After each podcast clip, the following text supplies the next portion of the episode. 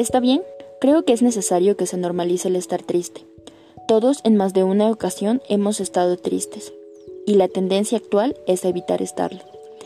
Tantos mensajes en redes que existen alrededor de estar feliz, sonríe a pesar de todo, la tormenta no es eterna y demás frases motivacionales, que sí, no están del todo mal, pero la verdad se transforman más en una positividad tóxica. Sumémosle que desde pequeños se nos inculca que no hay que estar tristes, que eso está mal. Definitivamente, transitar la tristeza no es una sensación agradable, porque me atrevo a decir que nadie disfruta de estar triste y ese es el motivo por el cual queremos salir corriendo de esos episodios desagradables. La manera idónea no es evitar esa emoción, sino dejarla ser, sentir la tristeza y ser consciente de qué es lo que quiere decirnos esa emoción, puesto que si somos más conscientes de por qué estamos tristes, vamos a lograr manejarlo de mejor manera. Y es importante estar claros en que la tristeza es una emoción natural, que una vez que cumpla con su objetivo va a pasar y se va. A los seres humanos la tristeza nos trae consigo algunas funciones súper importantes.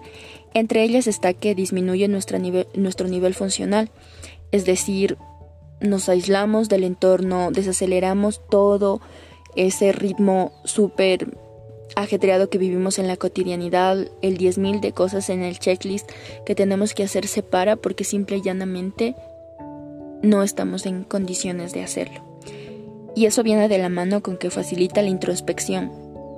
Volvemos a tener momentos con nosotros para poder reevaluar cómo estamos llevando a cabo nuestro proceso, cómo estamos llevando a cabo nuestro día a día, que, cuáles son las cosas que estamos haciendo mal, que no nos hacen plenos, que no nos hacen felices.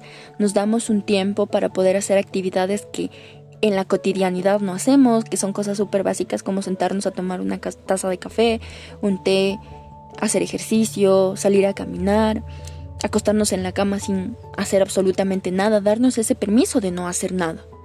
¿Ya? La tristeza siempre llega con la pérdida de algo. Con la pérdida de algo, con la pérdida de alguien, con la pérdida de, cosas, de expectativas, de sueños, de proyectos, con la pérdida de algo que haya sido importante para nosotros. Y nos obliga a vivir un proceso de duelo. Evitar las emociones siempre van a causar un efecto rebote. Evitar la ira, el enojo, el miedo, las cosas que o las emociones que se nos hacen desagradables, las evadimos porque no sabemos cómo manejarlas. Entonces ahí es cuando viene el efecto rebote. Acumulamos tanto miedo, enojo, ira, tristeza, que cuando explotan ni siquiera sabemos por qué cuál es el porqué de todas esas emociones. Por eso es que la mayoría de veces decimos estoy triste pero ni siquiera sé por qué. Es porque hemos dejado pasar tantas cosas, no hemos estado presentes en tantas cosas, que después cuando explota no es por una sola cosa, sino son por algunas cosas. Es como la gota que derramó el vaso, sí, es algo similar. Una cosa también súper em, interesante que trae consigo la tristeza es que nos recuerda que somos seres sociales, porque se activa nuestra función social de buscar nuestro vínculo o buscar a nuestras personas importantes, a nuestros incondicionales. Nos hace buscar a personas que son importantes para nosotros para poderles contar lo que nos está pasando, confiar o simple y llanamente para desahogarnos. Y aquí quiero hacer como un hincapié. Si una persona confía en ti algo, la mejor manera que tú puedes como que retribuir o ayudar a esa persona que te está confiando lo que sea por lo cual ella esté atravesando es sentarte y preguntarle a ella cómo te puedo ayudar. ¿Ya? Así, ¿cómo te puedo ayudar? Porque la base de todo es la comunicación y la empatía. Porque muchas de las veces eh, nosotros, estando acá desde el lado de espectadores, podemos dar una crítica en este afán de ayudar, dar una crítica y decir, ¿sabes qué es? Que tú deberías hacer esto o podrías hacer esto. Y a veces las personas cuando estamos mal, lo único que necesitamos es que nos escuchen. Ya yo he aprendido eso en, en, este, en este tiempo y es como que cuando estoy mal y quiero que me escuchen porque a mí me sirve desahogarme. O sea, hablo con algunos de mis amigos y les digo, solo escúchame, ¿ya? Me está pasando esto, no quiero que me des un comentario, no quiero que me juzgues, no quiero, no quiero nada, solo quiero que me escuches. Entonces, eh, si alguien te cuenta algo, tú dile, ¿cómo te puedo ayudar? ¿Qué es lo que tú necesitas para estar mejor en lo que yo te puedo ayudar? Yo creo que esas personas valen un mundo. Las personas que solo te escuchan no te juzgan y nada. Y volviendo a esto, eh, no hay nadie en el mundo que te conozca más que tú. Entonces, si tú te sientes muy triste y quieres llorar, llora. ¿Por qué? Porque no es que solo esté comprobado científicamente que llorar sana, llorar te alivia. Cuando tú lloras, tus lágrimas secretan oxitocinas y endorfinas, por lo cual te calmas. También, científicamente, está comprobado que llorar eh, hace que te sientas mejor a corto plazo porque se activa nuestro sistema nervioso parasimpático, que es un regulador interno que tenemos que está pendiente del gasto de energía dentro de nuestro cuerpo. Entonces es como que va a ser un switch on para que diga, o sea, para que tu cuerpo entienda que vienes de un proceso muy agobiante y que va a descansar y te va a ayudar a sentirte mucho más tranquilo.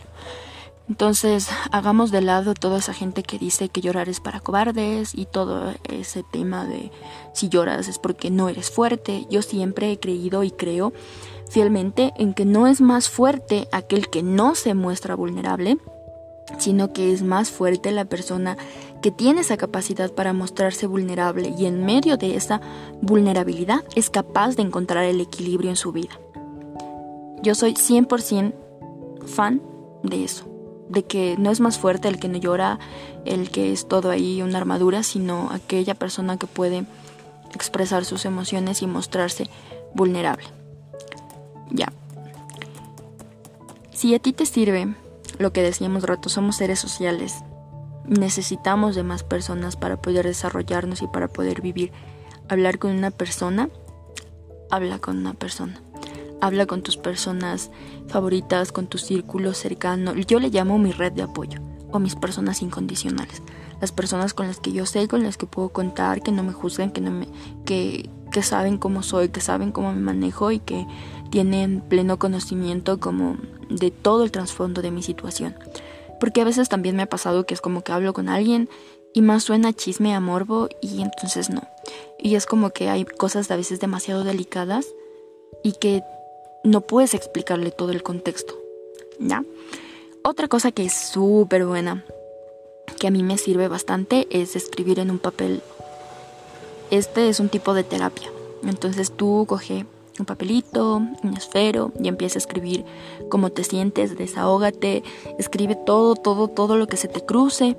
Y a mí me sirve en lo personal acabar de, escribir, lo leo y lo quemo. O sea, para mí es como un ritual. A mí me, me molestan mis amigos y dicen, bueno, sí sirve la brujería y estas cosas, pero a mí me sirve.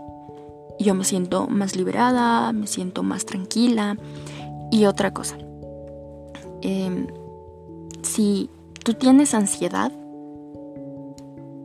puede servirte cuando estés triste em, meditar, técnicas para relajar la ansiedad. Puede ser meditar, salir a caminar, lo que les decía de escribir, cantar, dibujar, pintar mandalas. Son cosas que están hasta científicamente comprobadas que ayudan a bajar la ansiedad. Tejer, también maybe. Em, y otra cosa que me sirve a mí, o sea, yo no sé tener ganas de hacer ejercicio cuando estoy triste, pero que me sirve de una u otra manera es salir a caminar, eh, si a ti lo que te reactiva y te pone feliz de nuevo o te, te permite como que transitar esta emoción es trotar, ir al gimnasio, no como un escape, ya, pero sí como, como una reintrospección, como para que puedas estar más en contacto contigo y con tus emociones, hacer ejercicio es una buena práctica. Y ya, creo que eso ha sido todo por hoy. Yo espero que les esté sirviendo y más que nada yo como mensaje final sería que está bien no estar bien. No siempre tenemos que estar felices, no siempre tenemos que estar con la sonrisa eh, de oreja a oreja y no sé, como que súper bien. Las emociones no son buenas ni malas. Que tú estés pleno, feliz, no quiere decir que cuando estés triste y mal, esté mal. Porque de una u otra manera nuestra vida se compone de días buenos, días malos. Y son en los días malos o en los días tristes o en el afrontar estas, estas bajones emocionales en los que se forjan tu carácter y te permite ser mucho más empático. Justo hoy en la mañana yo hablaba con un amigo que le decía, ¿sabes qué? Me está pasando esto, me he sentido así. Y le decía, pero ¿sabes qué es bueno? Que si yo no estuviera atravesando este proceso o no se hubiera llegado a, una, una enfermedad a mi vida así, yo nunca en mi vida hubiera podido ser tan empática como soy ahora.